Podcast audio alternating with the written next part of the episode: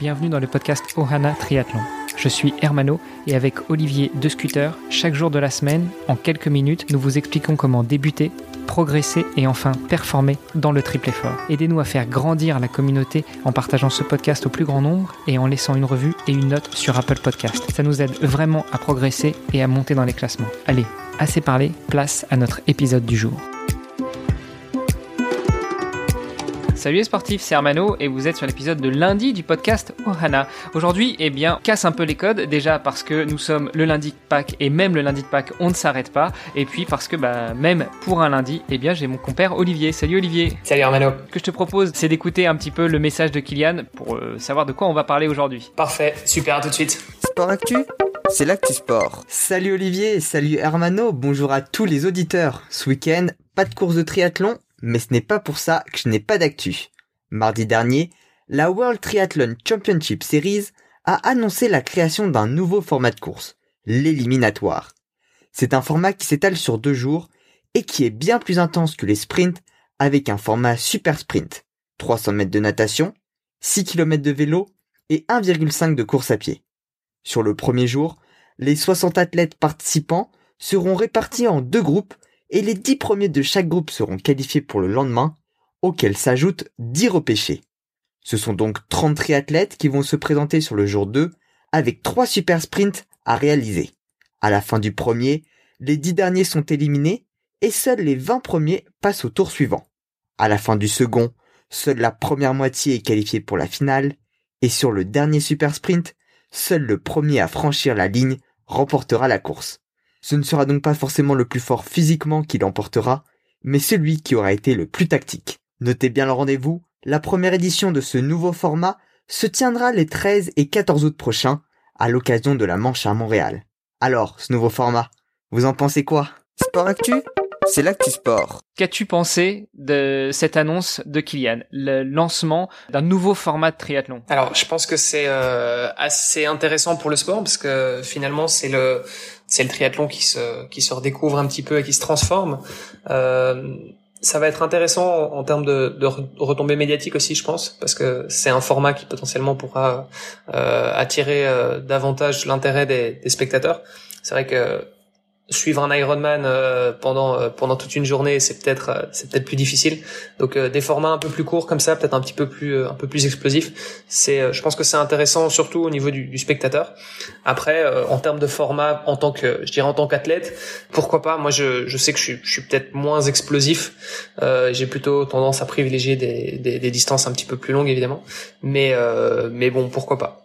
Pourquoi pas essayer à l'occasion. C'est vrai que sur la partie média, euh, c'est un élément euh, qui revient souvent sur le triathlon. Le triathlon commence à être de plus en plus médiatisé. Je trouve que Ironman, en tout cas sur sur l'épreuve d'Hawaï, donc sur les championnats du monde, fait un travail de dingue pour euh, médiatiser l'événement et et ça marche bien. En même temps, ça fait du sens. Hawaï, c'est le berceau du triathlon, c'est le berceau de l'Ironman, c'est c'est les championnats du monde. Donc c'est suivi, euh, malgré parfois les petits problèmes de live qu'ils ont, mais c'est suivi le jour de la course et c'est suivi encore après avec toutes les toutes les belles capsules, tous les beaux morceaux de euh, de reportage que Ironman propose. Euh, après, comme tu l'as dit, on, passe 2020-2021, mais dans une saison régulière, on a quasiment des Ironman tous les week-ends. Donc suivre un Ironman en entier tous les week-ends, ça paraît un peu long. Attendre que les résumés sortent, c'est pareil, il faut attendre quelques jours. Euh, bon, je sais pas si euh, si tu connais, mais pour les, les Français en tout cas, il y a un site qui s'appelle Triclair où on retrouve euh, très souvent tous les résumés de, de toutes les courses. Ils font un, une belle veille sur les courses et donc on retrouve souvent les résumés en, en vidéo, ce qui peut éventuellement aider à suivre les médias. Mais au jour le jour, quand il y a des courses, c'est vrai que euh, dès qu'on dépasse le format olympique, ça paraît un peu compliqué de faire du suivi d'épreuves. Euh, et donc, euh, je pense que là, la, la, Fédération internationale de triathlon a bien joué le coup en cherchant une épreuve beaucoup plus explosive, qui va être plus facile à suivre, euh, un petit peu comme un championnat d'athlétisme en fait. Oui, complètement. Et, puis surtout, je pense que c'est un format aussi qui va peut-être euh, parler davantage à des à des, à des spectateurs qui ne sont pas eux-mêmes triathlètes. Je pense qu'aujourd'hui, pour suivre un, un Ironman euh, ou même suivre les Ironman les uns après les autres, je, je connais, je, je parle pas en, connaissance de cause, hein, j'en suis pas certain, mais c'est ce que c'est ma croyance en tout cas. J'imagine que la plupart des gens euh, qui suivent ce genre d'événement en général, c'est plutôt des triathlètes.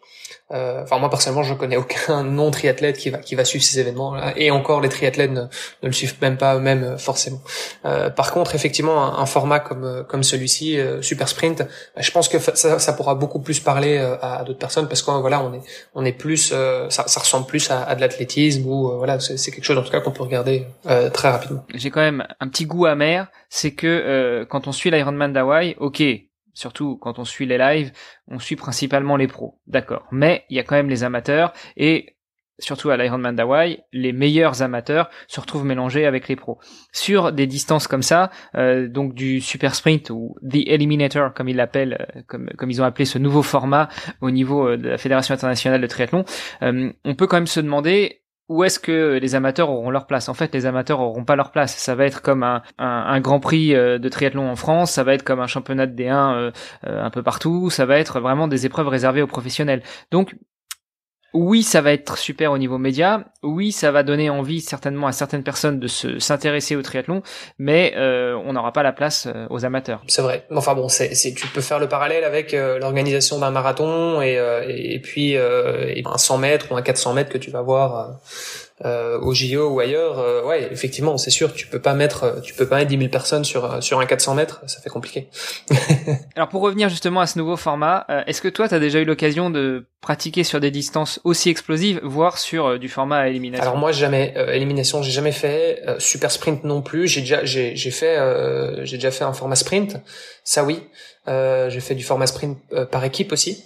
par contre, j'ai jamais fait en dessous de ça et, euh, et j'ai jamais fait non plus euh, par éliminatoire. Non. Et toi? Eh ben moi, écoute, euh, j'ai eu l'occasion de le faire parce que à Luxembourg, c'est pas une distance officielle qui fait partie de la Fédération internationale de triathlon, mais il y avait, il y a encore quelques années, une épreuve à éliminatoire qui se déroulait euh, dans un stade dans un stade fermé à Luxembourg où on a la chance d'avoir euh, une piscine, on a la chance d'avoir un vélodrome et sur ce vélodrome eh ben on peut aussi courir. Et donc j'ai déjà participé à ces épreuves là à trois reprises et c'est vrai que comme le disait Kylian, eh ben euh, un ça va être super explosif et deux ça va être intéressant peut-être à, à regarder en tant que en, tant que spectateur parce que bah, c'est de l'éliminatoire. Ce qui veut dire que c'est pas forcément le meilleur qui gagne à la fin c'est plutôt celui qui a été le plus stratégique.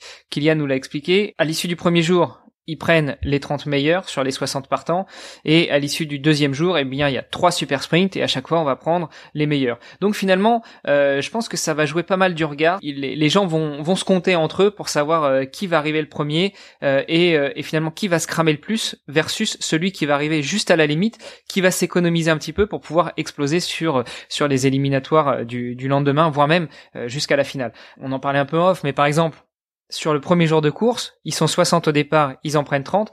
Pourquoi est-ce que tu irais t'arracher la tronche pour aller finir premier alors que finalement tu as juste besoin d'être 30e, t'es shortlisté et puis euh, bah tu gardes euh, tes forces et tu t'économises pour le lendemain. Qu'est-ce que t'en penses? Oui, non, bah c'est sûr, c'est très différent hein, comme comme type d'épreuve. Enfin, vu qu'on parle d'une course avec plusieurs épreuves, un peu comme euh, je sais pas, on aurait on aurait le Tour de France par exemple qui est euh, bon très différent évidemment comme type de sport, mais euh, euh, mais où effectivement on est sur la longueur et donc on va plutôt essayer de, de, chercher à se positionner par rapport aux, aux journées à venir.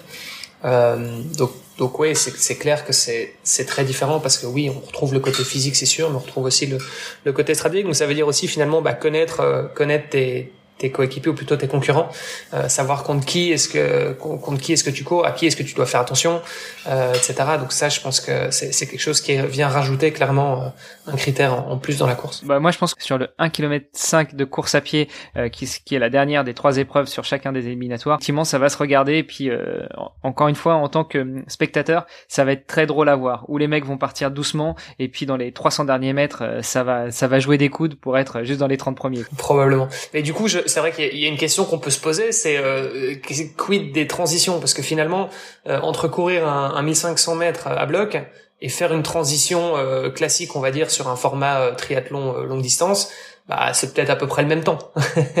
Donc, comment est-ce que ça se passe les transitions dans ce cas-là? Bah, J'ai pas vu encore trop d'informations là-dessus sur les règles. Ce serait intéressant de les regarder, mais en plus, on ne sait pas si ça va être des épreuves qui vont avoir lieu en indoor ou en outdoor. Admettons que même ça ait lieu en outdoor, faut voir les conditions. Si par exemple, on court sur une piste, Franchement, moi, je serais à la place des mecs, je me prendrais pas la tête. À ce niveau-là, ça court euh, avant-pied, euh, allez, au pire médio-pied.